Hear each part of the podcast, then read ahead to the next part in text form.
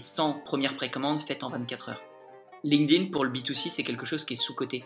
En termes de vente, c'est clairement un, coup de boost. Nous, ça représentait euh, un cinquième de notre, euh, un peu plus d'un cinquième de notre chiffre d'affaires sur l'année. Pas de raccourci dans l'entrepreneuriat. Il faut échouer pour avancer. On peut apprendre de ceux qui ont déjà osé, réussi, raté. Je suis Mathilde Laborde, fondatrice de Zéro Pointé, le podcast qui met en lumière ceux qui ont échoué avec panache. Ensemble, on va rencontrer 100 entrepreneurs avec un objectif décrypter les rouages qui permettent de traverser les tempêtes. Ici, on discute de nos pires défaites, celles qui dérangent, bousculent et initient le changement. Installe-toi bien, prépare de quoi noter et rappelle-toi, si on tombe, c'est pour mieux se relever.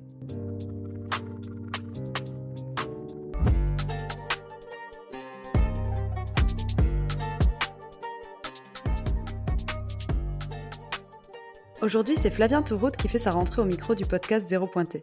Si tu ne connais pas Flavien, c'est le fondateur de Beaumolet, une marque de vêtements de running responsable qui habille les coureurs de la tête au mollet avec des produits fabriqués en France. Je ne t'en dis pas plus au risque de te spoiler. Salut Flavien, ça va? Salut Mathilde, ça va et toi? Ouais, super, merci. Je suis trop contente de partager mon micro avec toi aujourd'hui, euh, parce qu'en plus, je suis devenue fan de tes chaussettes on m'en a offert une petite paire, euh, les, basses. Elles sont ultra légères, ultra confortables. Je ne cours plus qu'avec ça. Je recommande. Donc, je suis encore plus heureuse de te recevoir aujourd'hui. Merci pour l'invitation et merci pour, le, pour la force, pour le coup de mollet. Écoute, je te laisse te présenter brièvement.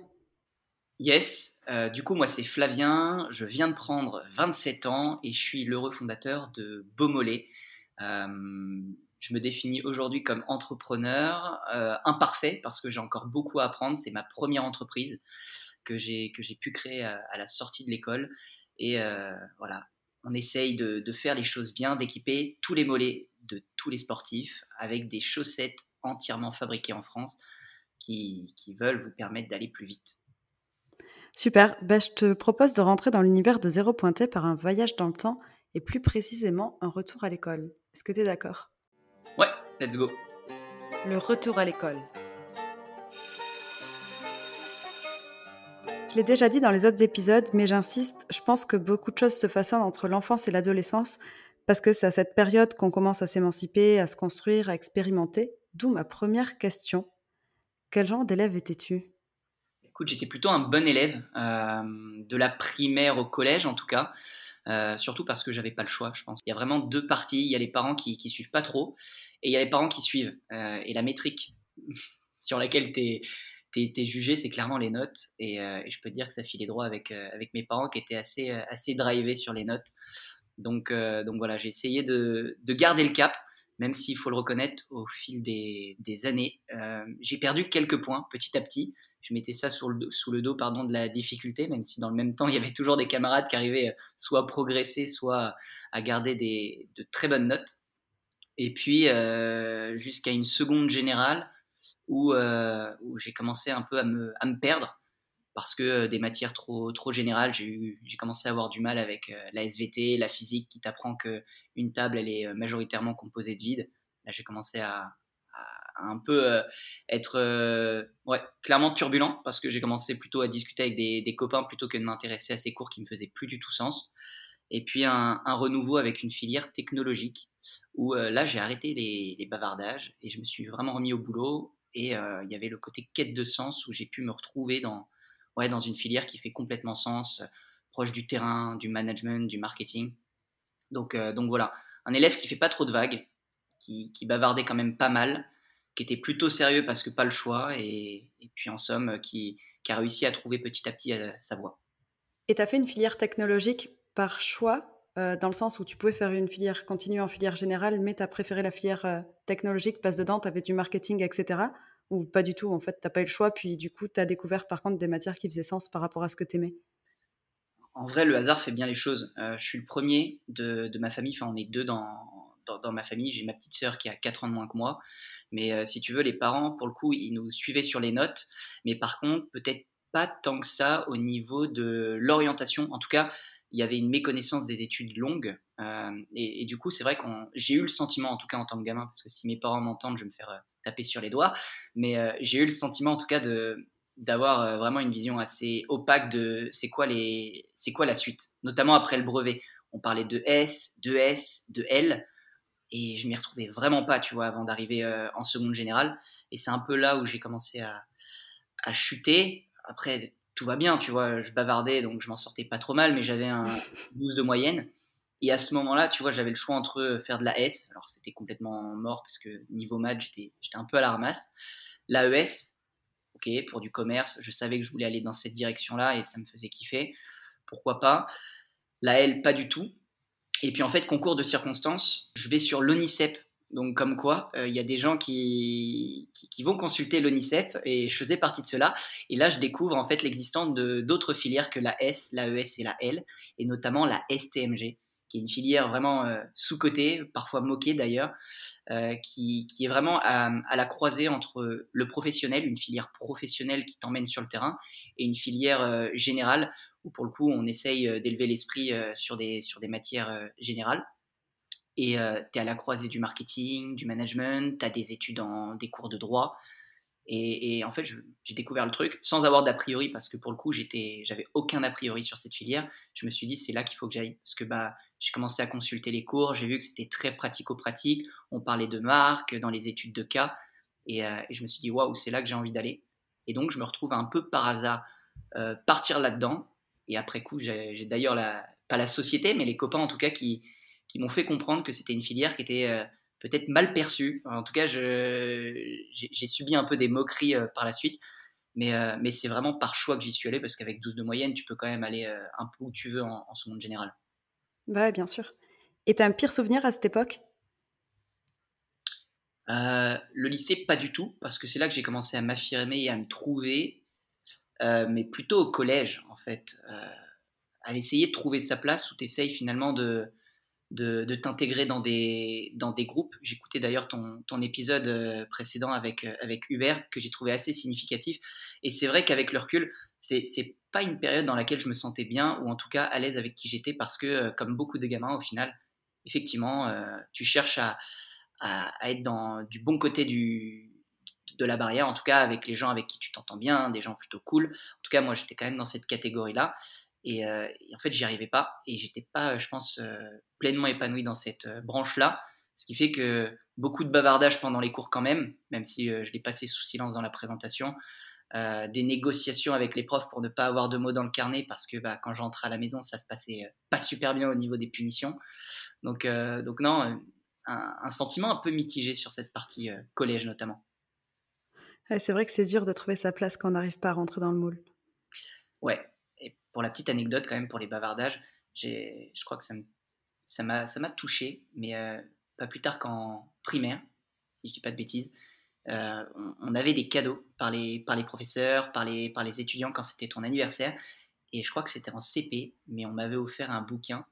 C'était Monsieur Bruit. tu vois, les Monsieur Madame. Ouais, je vois très bien. Bon, et ben je l'avais vraiment très très mal pris. Et, je l'ai gardé, je l'ai gardé, il est dans ma petite boîte à souvenirs, mais, euh, c'est un, épisode qui m'a qui m'a pas mal marqué parce que euh, la manière dont on te perçoit, c'est quelque chose qui, qui m'a toujours beaucoup euh, affecté. Aujourd'hui moins, mais, mais étant gamin, c'était dingo comme j'avais envie de, de, plaire à tout le monde. donc, d'un élève déterminé, une fois que tu as trouvé ta voie, notamment en STMG, tu es aujourd'hui un entrepreneur engagé. On va essayer de décrypter ton évolution de ta première action entrepreneuriale à aujourd'hui que la masterclass commence. La masterclass. Donc, juste avant de découvrir ton parcours, est-ce que tu peux nous donner ta définition de l'échec? Bah, Je pense qu'on peut le voir de façon très très simple en disant bah, l'échec, c'est quand on ne réussit pas quelque chose. Maintenant, si on a un peu plus deep, je pense que pour définir l'échec, euh, c'est méga important en fait de se poser la question qu'est-ce que le, qu'est-ce que le succès? En tout cas, quel est l'objectif que tu as envie d'atteindre? Donc, c'est quoi le, le KPI ou la métrique qui va te permettre de dire c'est une réussite? Quelle est l'échelle de temps? Est-ce qu'il y a une deadline pour atteindre celui-ci? Euh, et, je pense que cet objectif, il faut qu'il faut qu'il soit clairement annoncé auprès des autres ou euh, auprès de toi-même, mais de façon ultra claire et que tu puisses pas te, planquer, te déroger en fait à, cet objectif que tu t'es fixé. Si je donne un exemple, il n'y a pas beaucoup d'échecs dans la vie dans la mesure où les gens se mouillent pas vis-à-vis d'eux et vis-à-vis des autres. C'était il y a quelques jours le Ballon d'Or 2023, je crois, euh, en l'occurrence. Kylian Mbappé l'a pas l'a pas remporté. Il a terminé euh, troisième du Ballon d'Or. C'est certes son meilleur résultat euh, sur un Ballon d'Or. Néanmoins, in fine, il n'est pas Ballon d'Or. Un sportif comme Kylian Mbappé, il a 20 ans de carrière au plus haut niveau.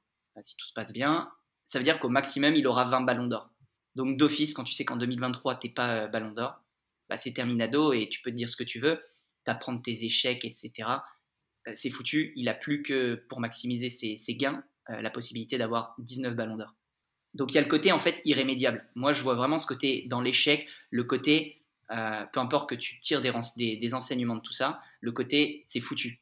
Tu peux pas te planquer, tu peux pas te rattraper d'une autre façon, si ce n'est si ce n'est l'année suivante. Mais c'est plus pareil. Euh, c'est un peu la même chose avec un. Si on parle de course à pied, parce que je crois que tu cours, c'est ça? Ouais, carrément. Si tu te dis, OK, marathon de Paris 2024, je m'y prépare, l'objectif c'est de faire un sub 3 heures au, marathon. Si tu n'atteins pas cet objectif, pour moi c'est foutu. Tu vois, tu peux te rattraper, tu peux faire mieux, c'est pas grave, mais je veux dire, tu, as raté cet objectif. Je trouve que dans le domaine sportif, c'est hyper intéressant parce que la notion d'échec est beaucoup plus forte que par exemple dans l'entrepreneuriat dans, laquelle en fait tu peux toujours avoir une, courbe d'apprentissage, dans le sens où l'entrepreneuriat c'est un jeu infini et il n'y a pas de, deadline, il n'y en a jamais.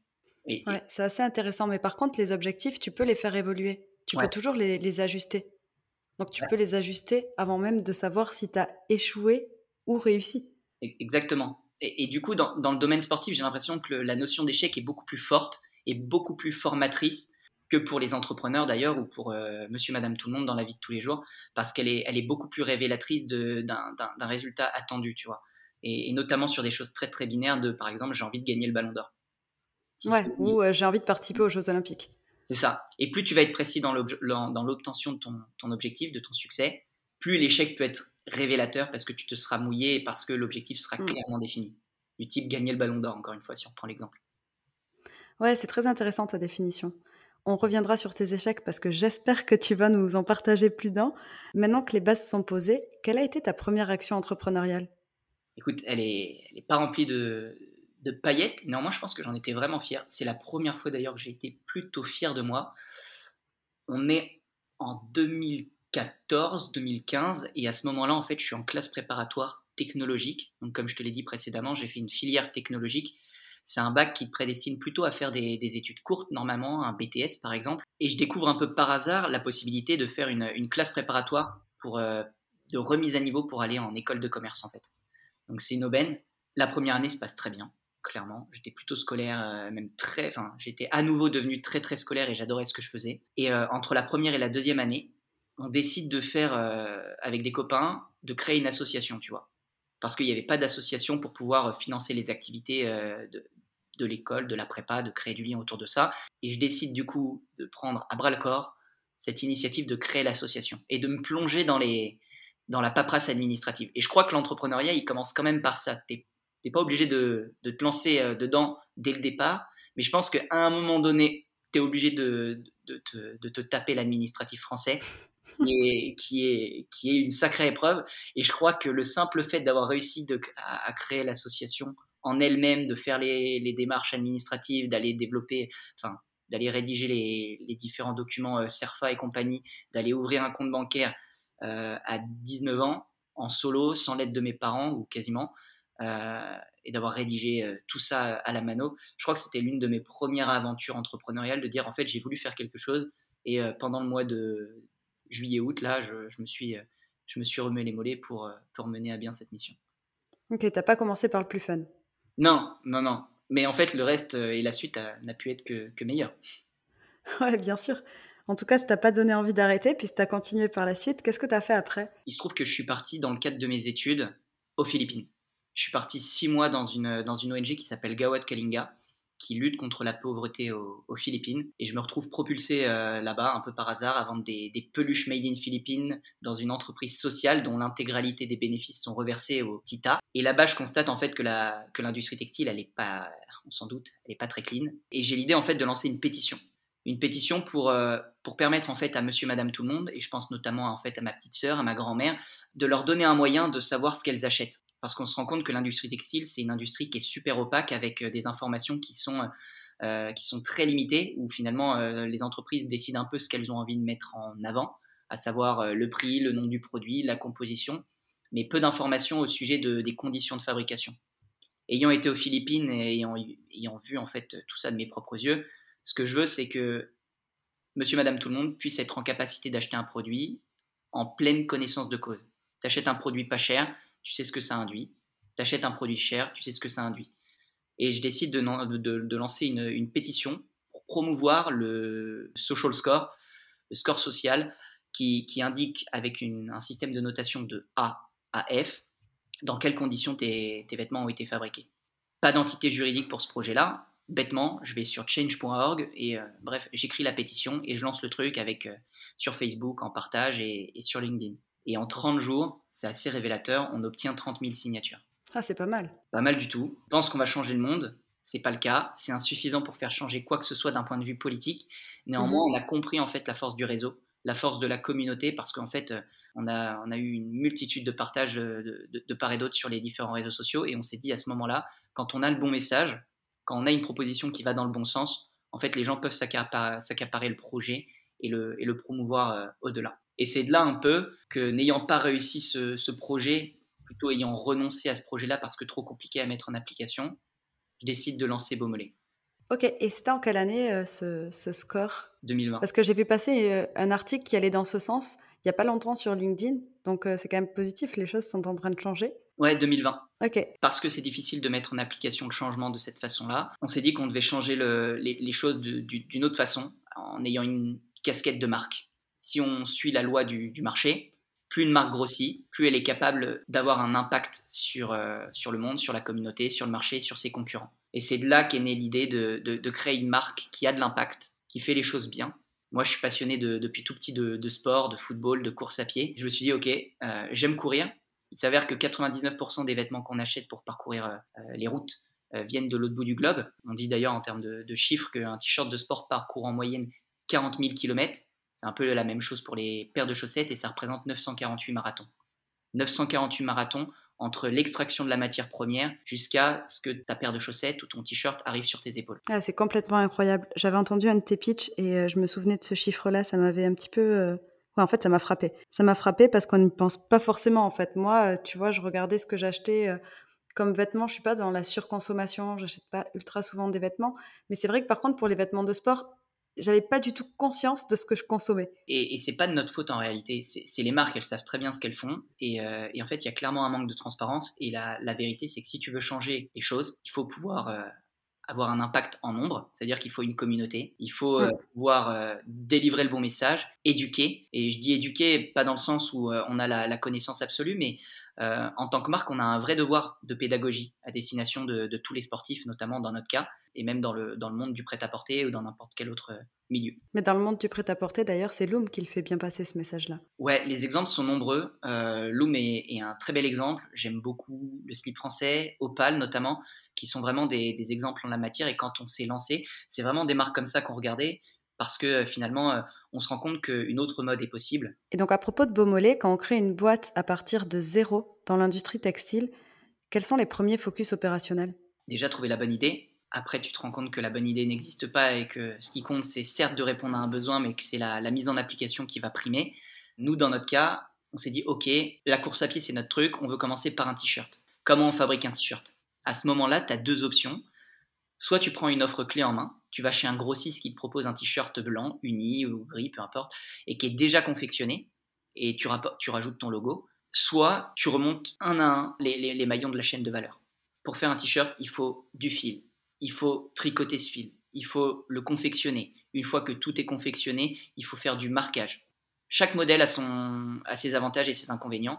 Nous, on trouvait que c'était plutôt juste d'essayer d'être maître de la chaîne de valeur pour pouvoir répondre à la question qui fabrique vos vêtements et dans quelles conditions. Donc, on a sélectionné la deuxième option, celle de remonter un à un la chaîne de valeur. On est parti avec des convictions de départ. On voulait que ce soit du made in France et on voulait privilégier les matières recyclées pour pouvoir fabriquer nos vêtements. On a regardé bêtement sur Google euh, toutes les personnes qui étaient en capacité de, faire ces étapes-là. On savait qu'il fallait une filature, donc on a tapé sur Google euh, filature française, etc. Pas si simple que ça, justement. Puisqu'il n'y avait plus de filature en, France qui font de, la filature technique. On a trouvé une filature en Italie, au nord de, l'Italie, qui fabrique un fil à partir de bouteilles plastiques. Et ensuite, on a vu quels étaient les partenaires avec qui elle travaille. Et puis, si tu veux, on a commencé à tirer notre bobine de fil de cette façon-là. On est allé voir un à un les, acteurs avec qui euh, telle entreprise travaillait pour essayer de, remonter une filière ou en tout cas de, réussir à remonter la filière et de créer cette filière sport qui allait nous permettre de mettre ces vêtements sur le, sur le marché. Et on a vraiment une approche purement produit avant d'avoir eu une approche euh, marketing, communautaire et compagnie. On est vraiment parti à fond sur le produit. Donc aujourd'hui, à part le fil qui vient d'Italie, tout le reste euh, est fait en France? 95% de, du coût de revient du produit irrigue notre économie et c'est difficile, voire impossible de faire plus français à l'heure actuelle. Complètement. Et puis si on met de côté cet impact économique, mais qu'on se concentre juste sur euh, l'impact carbone, euh, le nord de l'Italie, vous êtes une marque lyonnaise, c'est pas si c'est pas si loin. Très juste. Circuit court. Privilégions le circuit court. Donc Beaumolet aujourd'hui c'est une marque qui est cool. Enfin moi en tout cas je la trouve cool quand je regarde ce que vous faites sur les réseaux notamment. Vous êtes quand même très présent. Vous faites des actions qui font du bruit. Euh, il y a une grosse communauté derrière. C'est quoi le secret pour avoir une marque cool et communautaire en 2023 Il y a encore beaucoup à faire, mais euh, avec le recul, on se rend compte qu'il y a deux actifs sur lesquels on n'avait pas mis sciemment de, l'énergie. Euh, enfin, en tout cas, on ne se rendait pas compte qu'en mettant de l'énergie là-dessus, ça allait être vraiment les éléments différenciants aujourd'hui de, la marque. Le premier, c'est la communauté, mais c'était une question de bon sens en réalité. On n'avait pas de moyens. On a lancé la marque avec 3000 euros, donc bref, juste des économies eh ben, si tu n'as pas l'argent, ça veut dire qu'il faut trouver un moyen de faire un effet de levier autrement. Et, euh, finalement, on a, on a essayé du, premier jour jusqu'à aujourd'hui, en tout cas, à toujours co-construire la démarche. Co-construire Beaumolet, co-construire le t-shirt, co-construire les chaussettes, bref, co-construire l'intégralité de la démarche avec la communauté.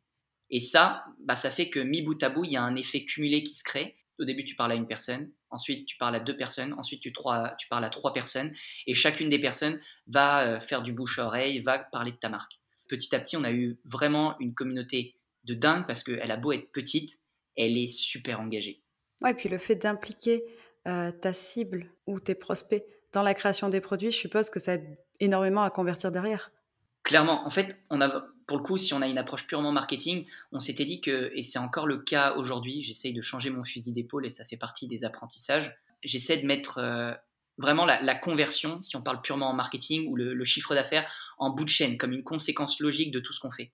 Et on est convaincu que si en fait on met du bon sens en matière de développement produit, du bon sens en matière de communication pour réussir à co-construire la marque qu'on a envie de porter, eh bien on se dit que in fine, en faisant de la co-création, dans tous les cas, on apprendra comment faire un produit qui répond à un besoin. Et in fine, oui, euh, ceux qui auront besoin, quand ils auront besoin, viendront équiper leur mollet chez Beaumolet. Et ta communauté, tu l'animes uniquement en proposant des, euh, des co-conceptions produits aujourd'hui? On l'anime de plein de façons. Il y, a, vraiment ce côté très participatif où on lance les co-créations sur l'ensemble de nos réseaux sociaux, donc euh, LinkedIn, Instagram et la newsletter. Et puis derrière, il y a ce côté plus création de contenu où de notre côté, on va essayer de documenter les aventures de Beaumolet, les coulisses. Bref, essayer d'emmener avec nous euh, à chacune des étapes de, la vie de la boîte la communauté. Vous êtes une marque avec euh, un budget marketing de zéro au tout début. Hmm. Je ne sais pas si ça a évolué aujourd'hui, mais donc euh, pas de budget marketing. Et pourtant, au bout d'un an, vous avez comme, comme Mégérie, comme ambassadeur, un champion du monde. comment vous avez fait? C'est incroyable. En vrai, c'est un concours de circonstances et ça part d'un. Alors, je sais pas si on peut parler d'un échec, mais d'une vraie déconvenue. On est en 2022, et ça, je crois que je l'ai d'ailleurs, je l'ai jamais dit à, personne, donc tu as une, as une avant-première. Ah, yes On est hyper inspiré par une marque d'outdoor, Opal, qui propose en fait à, l'ensemble de sa communauté un t-shirt à prix coûtant. Parce que le meilleur moyen finalement de rendre le, le vêtement accessible, c'est de baisser son prix. Ouais un des freins auxquels on est confronté au quotidien, toutes les marques engagées le sont en tout cas, c'est quand même la question du prix. Et Opal lance un t-shirt à prix coûtant. Ouais, démocratique, je m'en souviens bien. C'était ouf. Et là, on se dit, bah, il faut qu'on trouve une mécanique semblable. Alors, on va pas faire la même chose, mais il faut qu'on trouve une mécanique semblable pour démocratiser ce qu'on fait. Et c'est le meilleur moyen de, effectivement, de résoudre ce problème-là. Et on est à un mois de, du lancement de ce truc-là. On fait tout à la dernière minute euh, parce que, comme tu l'as dit, il n'y a pas de budget, mais il y a aussi euh, une orga qui est en flux euh, ultra tendu. on s'apprête à lancer, à bosser vraiment bien le projet, à, à rédiger la, la, vidéo, enfin le script pour la vidéo et à aller tourner tout ça. Et une semaine après, en regardant les réseaux, et c'était encore une époque où je regardais les réseaux et je regardais les concurrents, on a un concurrent direct. Mais quand je te dis le concurrent direct, c'est que tu peux pas faire le concurrent le plus direct, qui fait un copycat de Opal. Mais non. Et, du coup, bah, enfin. Mais alors qu'Opal venait de le faire? Bah, Ils l'ont fait un peu avant. Euh, Opal, ça faisait six mois qu'ils avaient sorti l'opération. Bon, c'était quand même clairement un copycat pour le coup. Mais euh, qu'on fasse euh, un prix ultra attractif, un prix coûtant, ou même si on serait approprié le concept, bah, là, on aurait été annoncé comme copieur du copieur. Donc, si tu veux, ça aurait été, ça aurait été un peu compliqué pour nous. du coup, on se retrouve un peu sans projet, alors qu'en en fait, on est en. J'ai plus le, timing, mais je crois que c'était mars, mars 2022. Et nous, on voulait vraiment lancer une sorte de, de Beaumolet avec un prix ultra attractif à l'occasion des élections présidentielles parce qu'on voulait que ce soit le t-shirt qui rassemble tous les Français. Et on avait toujours cette approche communautaire de dire on a envie de rapprocher tout le monde, quels que soient les bords politiques, euh, et de proposer quelque chose qui va vraiment tous nous unir, la course à pied. Donc le storytelling, il était trop bien, l'histoire, elle était super claire, la proposition de valeur aussi. Et là, tu as ce concurrent qui sort ce même produit, et là, on se retrouve sans rien, à l'approche de, des, présidentielles. Et on se dit mais comment on peut marquer le coup? Et en vrai, ni une ni deux, genre il s'est passé trois heures. Je discutais avec euh, Nathan, mon euh, mon ancien associé, et on se dit ok, qu'est-ce qu'on peut faire? On réalise en fait que ça fait, euh, ça fait six mois qu'on côtoie un petit peu Pierre Ambroise, qu'on ramasse des déchets avec lui. Et parce qu'on faisait des opérations à côté de plugging où on courait, on ramassait les, déchets, et on avait fait une opération avec Pierre Ambroise. Et c'est là où on se dit, OK, il y a peut-être quelque chose à faire à partir de, bah, cette histoire qu'on a envie de raconter. Pierre Ambroise n'a pas de, sponsor en ce moment. OK, let's go. Est-ce qu'on peut pas écrire un, produit, enfin écrire une histoire, euh, créer un produit pour la collab et, résoudre un autre problème? Et l'autre problème qu'on avait identifié, alors au-delà du prix, c'est que on avait beau mettre de l'énergie en communication, mettre de l'énergie à faire des bons produits, Beaumolet stagnait au niveau des ventes, euh, même si c'est notre deuxième année. Parce qu'on se rend compte que ce qui compte, c'est pas juste la démarche, c'est aussi d'être capable de bien en parler. Un problème auquel toutes les petites marques sont confrontées, euh, aussi responsables soient-elles, c'est le manque de notoriété, de crédibilité. Donc on s'est dit, ok, le prix, on va pas pouvoir résoudre cette question parce qu'elle a déjà été traitée d'une autre façon. En revanche, la notoriété, quoi de mieux que d'avoir une égérie pour pouvoir promouvoir euh, le Made in France, le circuit court, la fabrication de vêtements à partir de bouteilles plastiques. Et quelques jours après avoir pitché le projet, euh, on s'est tapé dans la main grosse opportunité parce que bah, Pierre Ambroise, c'est pas n'importe qui. Pierre, euh, champion du monde d'athlétisme sur 800 mètres en 2017. Euh, il a une communauté ultra forte autour de lui. C'est une, une égérie. Enfin, je pense qu'on pouvait difficilement avoir une plus belle égérie, honnêtement, dans la course à pied. Ouais, difficile d'avoir mieux que Pierre Ambroise Boss, clairement. Qui est en plus un athlète engagé. Qui est en plus un athlète engagé et qui avait envie de, de donner de son image pour des projets à impact. Donc, cœur sur pierre. ah, c'est trop chouette. C'est trop chouette comme aventure. Et en plus, vous avez continué par la suite, puisqu'il y a eu les chaussettes qui sont sorties euh, l'an dernier, il me semble. Ouais. Après le t-shirt, les chaussettes, rebelote. On est en 2023, donc plutôt dans l'année, on, a, on avait lancé donc un t-shirt marinière. Et eh bien, on a sorti la paire de chaussettes marinières pour aller euh, équiper les mollets de Pierrot et de tous les coureurs. Et, euh, ça a été, et c'est toujours une, une superbe aventure. Est-ce que tu as vu la différence avant et après cette collab avec euh, Pierre-Ambroise Boss en termes de notoriété, mais aussi en termes de, vente? En termes de vente, c'est clairement un, coup de boost. Nous, ça représentait euh, un cinquième de notre, euh, un peu plus d'un cinquième de notre chiffre d'affaires sur l'année. Et côté notoriété, c'est juste dingue. Et tu as réussi, as réussi à avoir Pierre-Ambroise Boss sans, budget marketing, en, lui faisant des yeux de biche? Ouais, des, des, yeux de biche. Mais il a des sacrés yeux de biche aussi de son côté. Donc en fait, je pense qu'on se l'est bien rendu. Et effectivement, euh, clairement, il nous a donné euh, un coup de mollet. Euh, pour le coup, nous, on n'était pas très, pas très adeptes de, tout ce qui concerne l'influence. Et tu un gars qui, qui nous dit, les gars, je vais vous aider pour zéro. C'est incroyable. si tu devais changer une chose sur le, sur le marketing de Beaumolet, puisque tu l'as dit au début, tu es encore un entrepreneur imparfait, qu'est-ce que tu changerais? Si c'était à refaire? Ouais. Deux choses. Trois. Le marketing, le, positionnement de Beaumolet, le modèle économique, et notamment autour de la précommande, et, euh, notamment euh, la première précommande qu'on a réalisée, et le focus. Sur le premier... Euh, le positionnement, donc? ouais, Le positionnement, on a fait une, une, vraie erreur de ne pas totalement écouter nos clients. Il y a des choses qu'on a évidemment bien entendues, et il y en a sur lesquelles on n'a on a peut-être pas voulu entendre. on s'est lancé en précommande sur un t-shirt. Ulule, c'est une plateforme de financement participatif qui permet de vendre, prévendre un projet avant même qu'il soit produit. Donc, ça veut dire qu'en plus, en termes de production, tu produis que ce qui va être porté. Ça a complètement du sens. Ce qu'on n'avait pas entendu, c'est qu'en lançant Beaumolet, on a vraiment voulu placer au plus haut point le Made in France et l'éco-responsabilité comme un axe de différenciation majeur. C'est-à-dire la raison pour laquelle les gens nous achètent, c'est pour ça.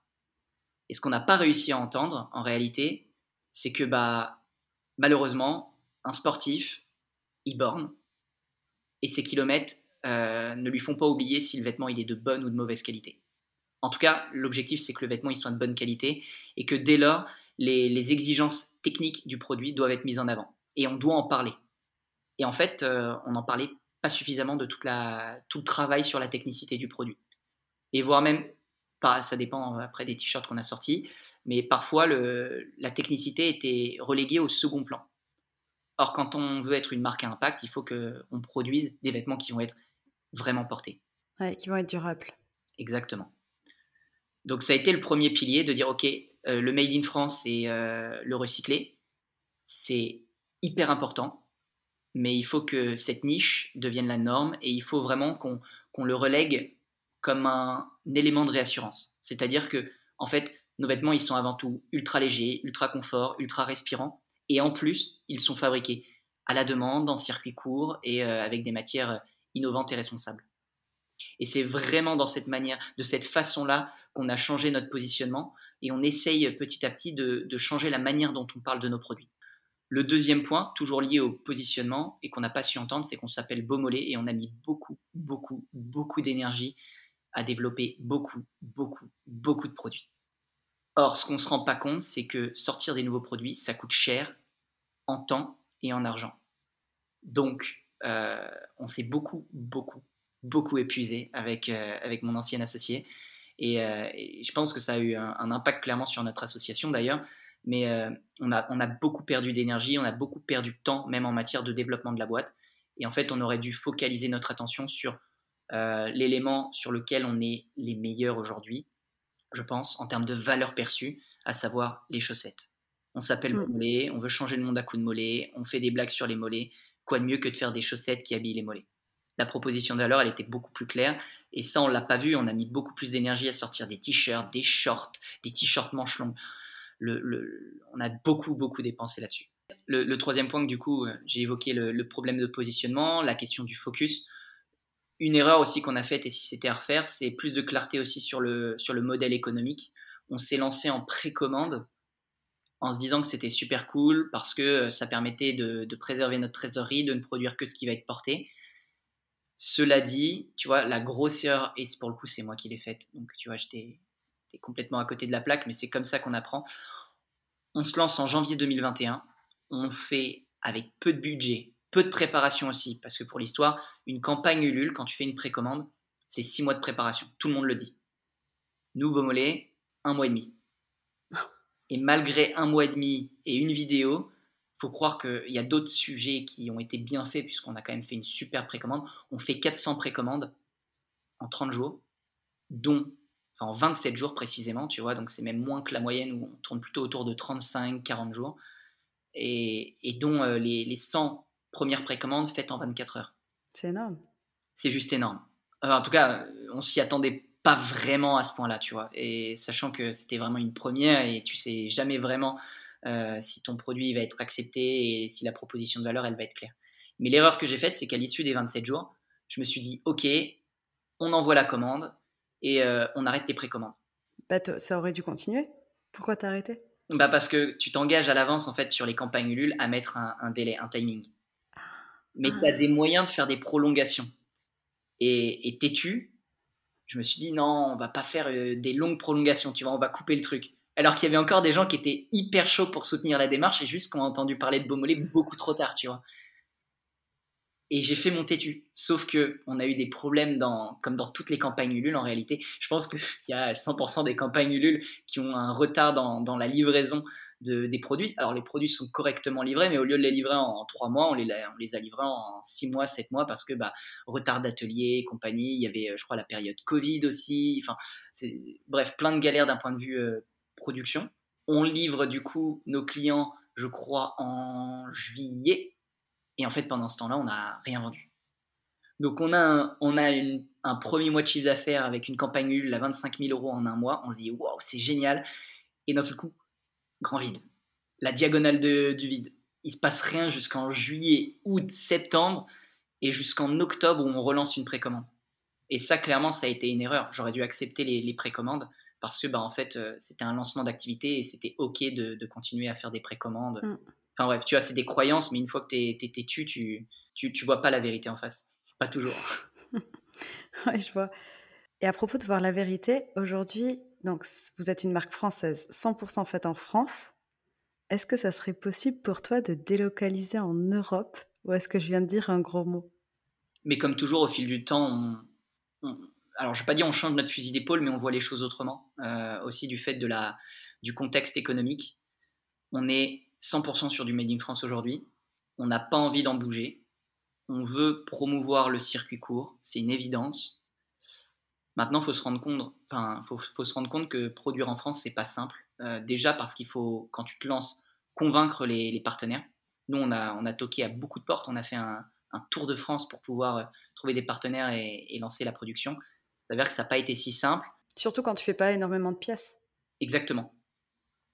Du coup, hardcore, difficile. Et, euh, et aujourd'hui, si on n'a pas le savoir-faire, je suis prêt à, les produire dans un, pays voisin. Et il s'avère qu'il y a des sujets sur lesquels on ne peut pas se positionner. Typiquement, euh, faire un, coupe-vent euh, imperméable, on ne sait pas faire en France. Hmm, c'est intéressant.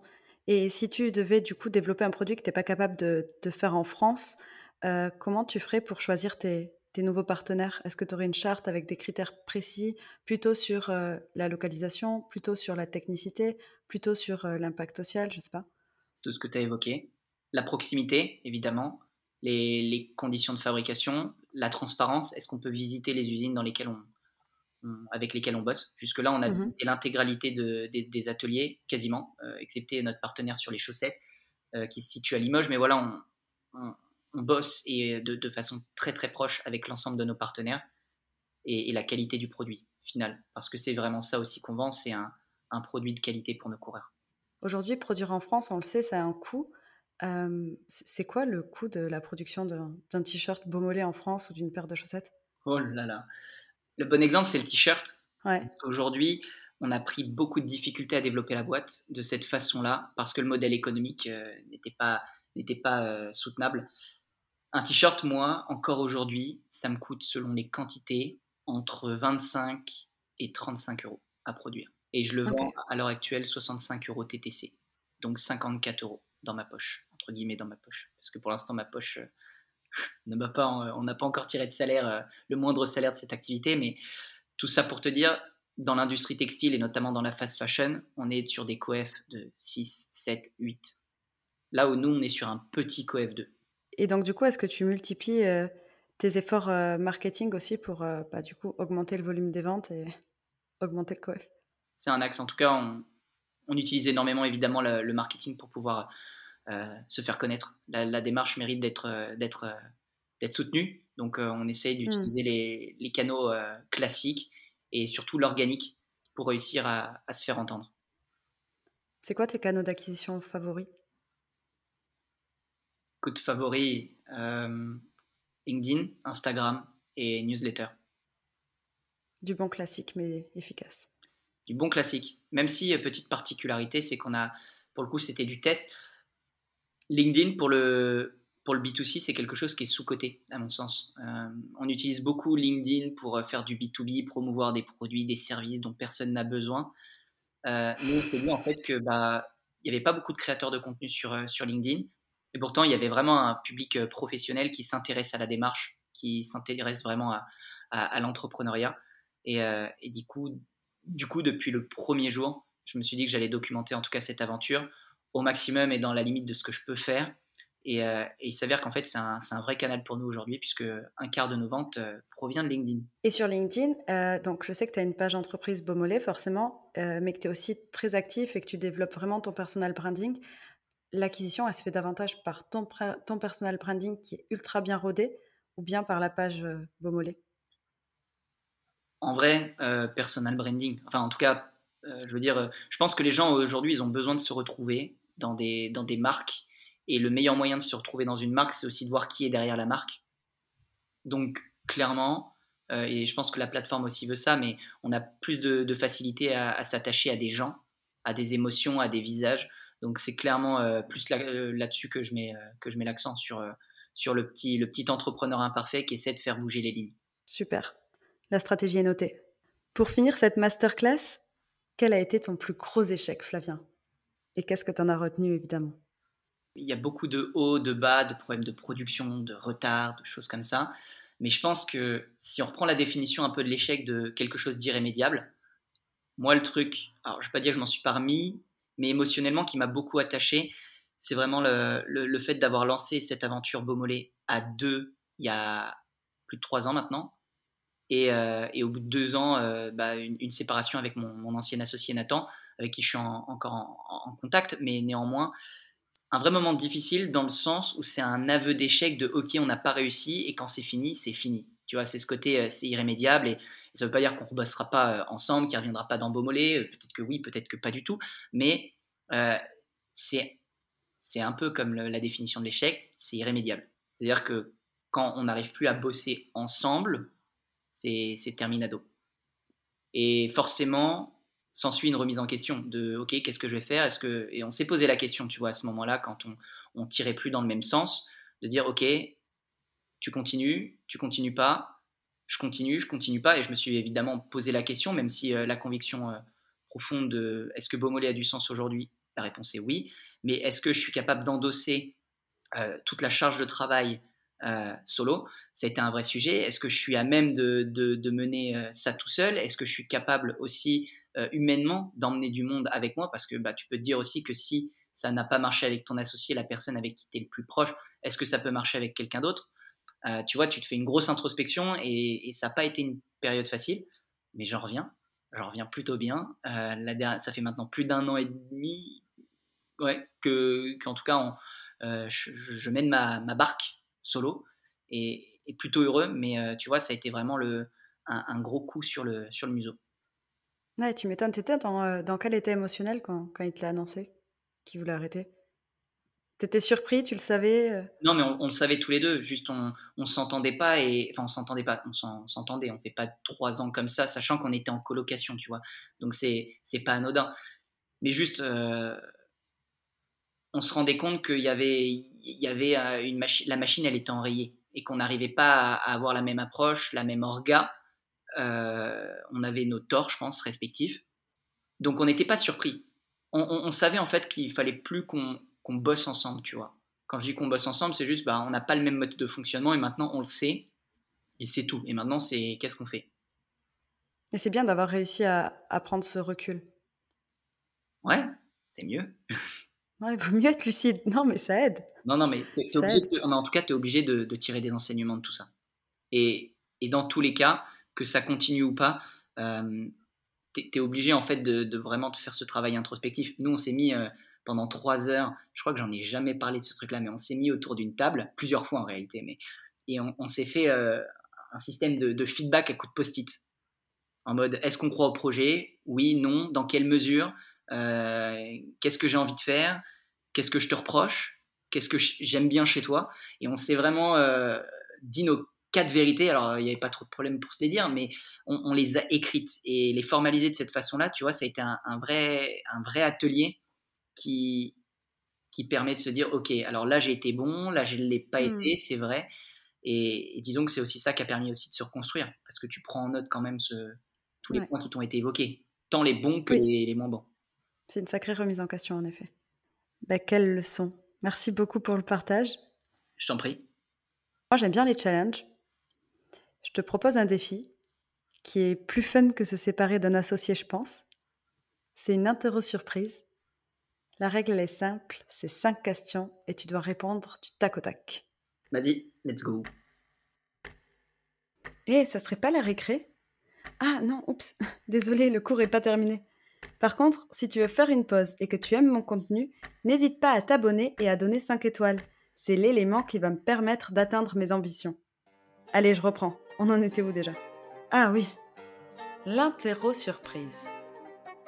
3, 2, 1, c'est parti. Est-ce que copier, c'est tricher? Oui. Tu veux développer ou pas la peine? Ah oui. T'es pas obligé. Non, non, non, mais forcément, copier, c'est tricher. Je pense qu'il faut se réapproprier les idées, qu'on qu'on crée jamais de toute pièce une idée, qu'on est forcément euh, inspiré dans notre quotidien, que ce soit sur euh, les réseaux sociaux, dans la rue. Tout est source d'inspiration. Et la clé, c'est d'être capable de se, réa- de se réapproprier euh, une, une idée. J'ai Louise, ma styliste, qui me disait souvent que la créativité, c'était une créativité réussie, c'était la combinaison entre deux univers connus qui n'avaient jamais été euh, rassemblés. Ah, j'adore Louise. Effet cumulé ou vanille trimétrique Effet cumulé, fort. Les petits détails, le, le travail bien fait, au jour le jour, au quotidien, comme à l'entraînement. Il y a chaque pas qui compte. Pour ceux qui souhaitent faire du personal branding, tu vois, sur, sur LinkedIn notamment, puisqu'on en parlait tout à l'heure, euh, c'est vrai que les vanity metrics, on peut penser que ça donne une cred. Tu préconiserais quand même l'effet cumulé? Donc la régularité des posts, quitte à pas faire énormément de likes et c'est pas grave? Si on parle purement création de contenu, je pense qu'il faut un peu des deux. Les vanity métriques, elles permettent quand même de- d'avoir le petit effet waouh. Euh, clairement, j'ai épinglé un post où j'avais mis des likes, euh, où j'ai beaucoup de likes sur mon, sur mon, sur mon LinkedIn, mais c'est pas ces posts euh, qui ont beaucoup de likes qui en général amènent de la conversion. Toutes les personnes qui font du marketing le, le savent, c'est pas Mm. les likes qui, font, qui vont remplir le frigo. Donc l'idée c'est d'avoir un peu des deux. Euh, un peu de vanity métrique peut-être pour euh, rassurer, j'ai envie de dire, ou avoir un premier effet euh, de réassurance. Mais ce qui va fidéliser, c'est quand même le fait d'apporter de la valeur. Ok, noté. Marathonien en carton ou supporter à la pancarte? Ah, les gens peut-être ne vont pas comprendre pourquoi tu le dis. Pour la petite anecdote, j'ai couru plusieurs marathons avec un carton dans le dos. C'était une manière pour nous aussi de faire de la pub pour pas cher. Je l'ai fait aussi en tant que supporter avec une pancarte euh, tape ici pour avoir un, un petit coup de mollet, en général plutôt au 18e, au 19e kilomètre pour, euh, pour un semi-marathon. Vraiment le moment où tu en as vraiment bien besoin. En vrai, c'est un petit côté égoïste, le côté euh, marathon, mais le côté supporter, c'est juste tripant de pouvoir supporter des gens. Je sais pas si, si tu as déjà fait l'expérience d'aller supporter du monde. Évidemment. Ah, je faisais de l'athlé. hein. Effectivement. Donc tu sais ce que c'est. En fait, il y a, y a un truc magique, il y a une, une osmose quand tu vas sur une course et que tu te mets au 19e kilomètre ou au 10e, 9e kilomètre et que tu te mets à, à un tournant, à un moment où les gens sont dans le dur, tu te mets avec une petite pancarte et que tu prends toute l'énergie et que tu essaies de donner de l'énergie aux gens, que tu fais repartir des gens qui sont en train de marcher, il n'y a pas une meilleure émotion à l'instant T que, que celle-ci. Donc clairement, supporter en carton. Team révision ou au talent? Au talent, mais euh, les révisions, ça aide quand même à avoir la bonne note. À propos de la communauté Beaumolet, Cali ou Canti Cali, 100%. Ça parle tout seul, on se passe de commentaires. Et la dernière question, l'anti-sèche, ton outil préféré au quotidien? Je vais dire LinkedIn, parce que c'est un bon moyen d'avoir un tout en un. Tu peux créer du contenu, avoir des interactions avec ta communauté en direct et à la fois sur tes publications. Ça te permet d'être euh, visible aussi. Moi, c'est c'est vraiment un, un outil, un outil que, que j'affectionne énormément aujourd'hui. Ouais, puis tu peux aussi grandir, je trouve, sur LinkedIn, puisque tu as accès à des informations que partagent tes connexions, qui apportent quand même de la valeur. Fort, fort, tu, ça te permet d'avoir une veille. Euh, Je Ouais. parfois peut-être un peu trop de temps, mais en tout cas, c'est un, un bon exercice parce que ça t'oblige à passer vite à l'action. Tu postes des choses qui sont pas parfaites, tu, tu fais des, des résumés de, ton, de ta pensée, mais ça t'oblige à poser par écrit, à structurer ta pensée. Euh, et c'est un bon petit journal de bord, j'aime bien. C'est important pour toi de passer à l'action? Essentiel, dès que je passe pas à la- à l'action, je me sens, je me sens vraiment pas bon. bah, Merci beaucoup de t'être prêté au jeu, c'était top. Merci. T'aurais une bonne note si je devais te noter Écoute, un petit 12 avec euh, encouragement du, du jury. Ben ça, on va voir. Je te propose de passer aux choses sérieuses, euh, ou du moins de prendre de la hauteur sur tout ce qu'on s'est dit et de passer justement à la correction. Allez, Donc tu ne crois pas si bien dire. La correction. La correction, c'est trois règles pour échouer à coup sûr quand on lance un projet. D'abord, ne pas parler de son idée à ses amis, à des potentiels clients. Parce que le meilleur moyen d'aller droit dans le mur, c'est de ne pas parler de ton produit à un, client et de faire quelque chose dont il n'a pas besoin. La deuxième, euh, notamment dans le B2C, créer une marque sans communauté. Parce que c'est la communauté qui va te permettre de pouvoir développer euh, sereinement et durablement euh, une marque qui peut vivre sans le payant, notamment.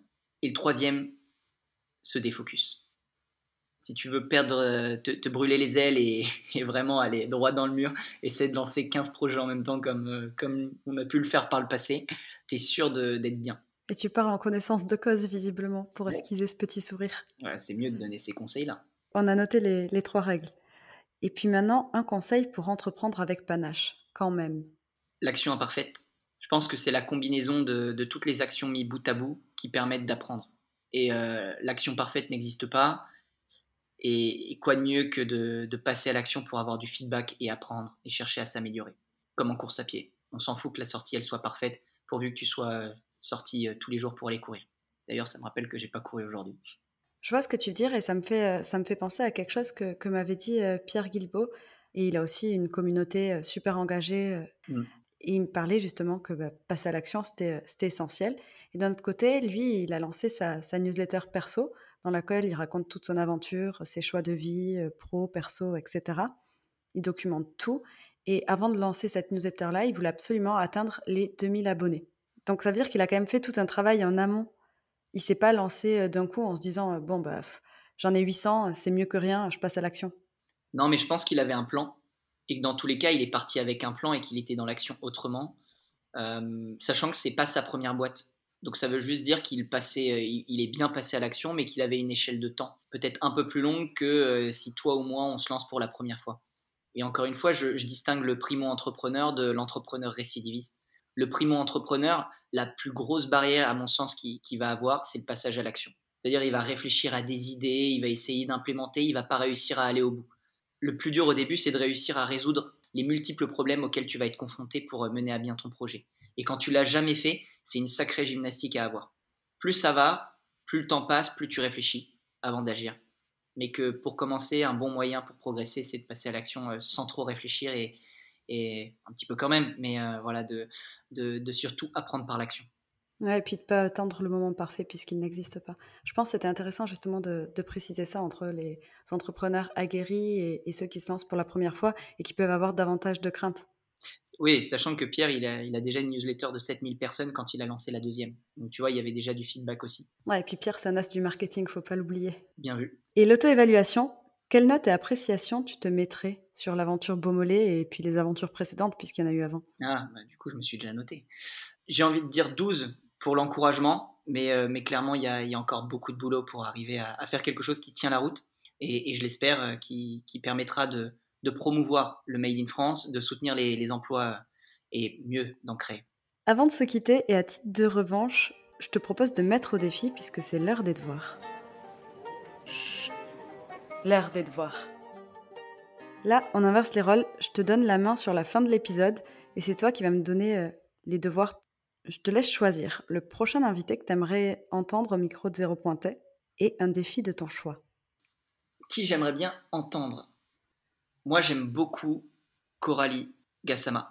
Je ne sais pas si tu la, si tu la connais, athlète sur 400 mètres, avec une énergie, une fougue de dingo qui a créé une start-up ultra innovante euh, mondialement, je parle, euh, avec des, des, protections pour les pointes. Puisqu'aujourd'hui, les, les athlètes d'athlétisme sont, sont, confrontés à un problème, à savoir euh, des pointes qui sont inadaptées pour marcher en dehors que, que, que sur la piste. Et elle a, ah, développé ce truc-là c'est canon. Il y a une traction de malade. Il y a des athlètes de ouf qui sont dans l'aventure. Et je trouve ça incroyable que personne ait, créé ce type de produit avant. Parce que tu vois, euh, quand tu regardes des mecs qui font du patinage, ils ont tous euh, un petit, euh, tu vois, comme une seconde semelle qui se clipse sous les patins pour pouvoir marcher quand ils sortent de la glace. Et à l'athlète, c'est vrai que tu n'as pas ça. c'est ultra pénible. Et en plus de ça, les pointes dans un sac d'athlète, ça abîme toutes les affaires qui peuvent se trouver autour. c'est une catastrophe. Vraiment, c'est une catastrophe. Et, euh, et c'est incroyable, du coup, le, enfin, le product market fit, là. c'est fou. Fort. J'adore l'idée. Donc, euh, contacte-la. Euh, je te passerai son, son, contact si tu veux tout à l'heure, mais elle est, elle est ultra inspirante et, et tu vas te, te, régaler. Ah, trop cool. Pour les devoirs, du coup, je te, je te donne des devoirs, c'est ça? Non, les devoirs, là, tu m'as déjà donné une partie. La seconde partie des devoirs, c'est un défi, comme un exercice. Et euh, le but, c'est que j'ai la meilleure note possible. Ok. Puis si j'échoue, j'aurai juste un zéro pointé. Moi, je pense que tu es doué pour les podcasts. Tu as vraiment le truc. Tu as la voix qui passe bien, les questions qui sont bonnes. J'ai un- une proposition à te faire. Si tu es partante, Ouais, tu m'as dit que tu courais euh, en off sur, euh, sur 400 mètres euh, jadis, dans tes, dans tes jadis. époques. Je courrais pas aujourd'hui contre l'ancienne moi, tu vois. pas sur 400 en tout cas. Ah, l'enfer. Ça savais pas pour qui. Ouais. Non, mais dans ce cas-là, nous, on a des coureurs qui, qui veulent du contenu euh, à forte valeur ajoutée dans le, dans le domaine du running. Si tu es partante, on, on lance un podcast euh, ensemble. En tout cas, euh, je dis ensemble, mais c'est évidemment toi qui, qui animerais celui-ci. Ça te botte? Un podcast running avec Beaumolet Ouais. Ah, c'est trop cool. Trop cool. Ah, j'ai plein d'idées. vite, vite, vite, qu'on soit en off. Voilà. Je vais pas spoiler tout le monde. Faire venir euh, Ah, trop bien. Les NDA et tout ce qui va avec. Ah, ça me fait trop plaisir, c'est trop gentil, merci beaucoup. Bah écoute, let's go. Trop bien, ben, merci. Euh, en tout cas, c'était super sympa de t'avoir euh, au micro de Zéro Pointé aujourd'hui. Euh, tu as partagé plein d'éléments, plein d'erreurs, plein d'apprentissages, plein de conseils. Merci beaucoup. À bientôt. Ciao, merci Mathilde. Voilà, c'est terminé. Merci d'avoir écouté l'épisode jusqu'au bout. J'espère qu'il t'a permis d'apprendre et de retenir des conseils activables. S'il t'a plu, partage-le dans ton cercle pro et perso. C'est une petite action qui m'aide énormément à développer mon audience. Je ne te retiens pas plus. Rendez-vous sur LinkedIn pour suivre toute l'actu de Zéro Pointé et à bientôt